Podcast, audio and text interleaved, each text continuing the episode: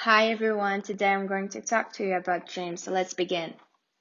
When we are kids, our parents are always asking us of what we want to be when we're gonna be big. Some of us said that they want to be an astronaut or be a singer and something like that. But when we are all growing up, our idea of what we wanted to be changes and we said that we want to be a lawyer or a nurse. And the dream that we had disappeared like magic. Each person is different, and so are their dreams. But in general, we all want to be famous and become singers, actors, or other. That's why we have celebrities like Emilia Clarke or Ariana Grande. They, what they tell us to motivate us is to believe in our dreams and do everything pos- possible to make this happen. And sometimes it works. They become role models and we want to be like them. But you don't have to be famous to achieve what we want. Yes, indeed.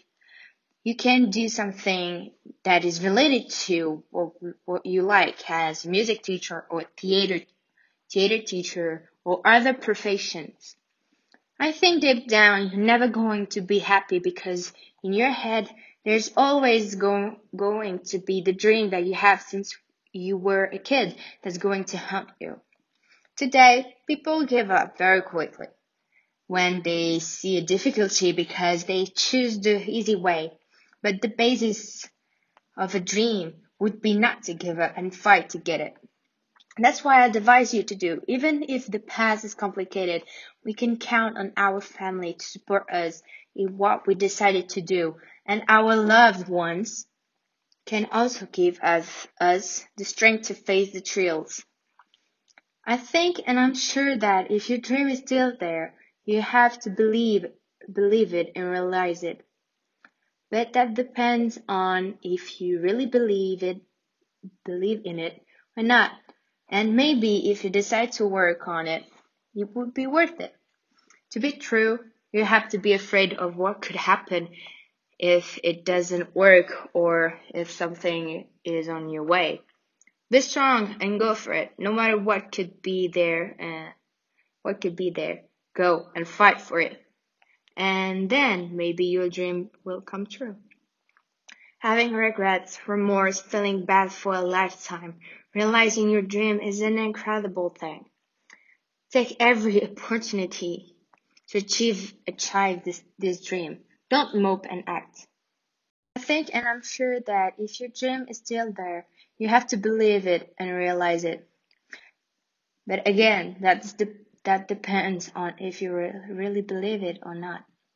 And maybe if you decide to work on it, it would be worth it. To be true, you have to be to be true, you have to be afraid of what of what could happen if it doesn't work or if some something is on your way. Be strong and go for it. No matter what could be there, go and fight for it. And then maybe your dream will come true. Having regrets, remorse, feeling bad for a lifetime, realizing your dream is an incredible thing. Take every opportunity to achieve this dream. Don't mope and act and fight for yourself. It is a dream that characterizes and defines us.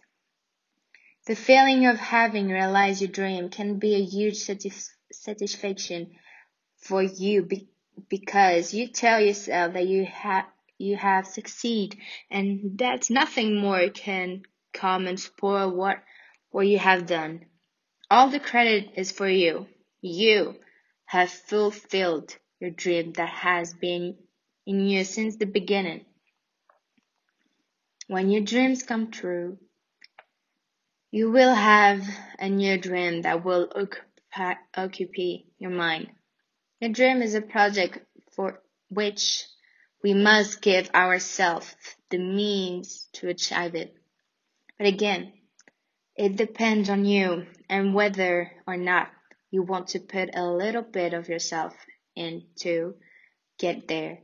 Imagine this. You, your dream that you have always since you have always had is, had is coming true.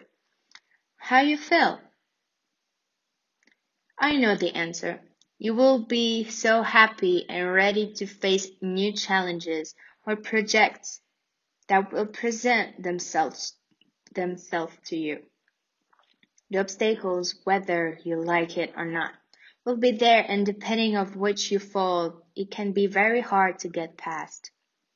At some point, you will say that is useless, that is too complicated, that you no longer have the strength to continue.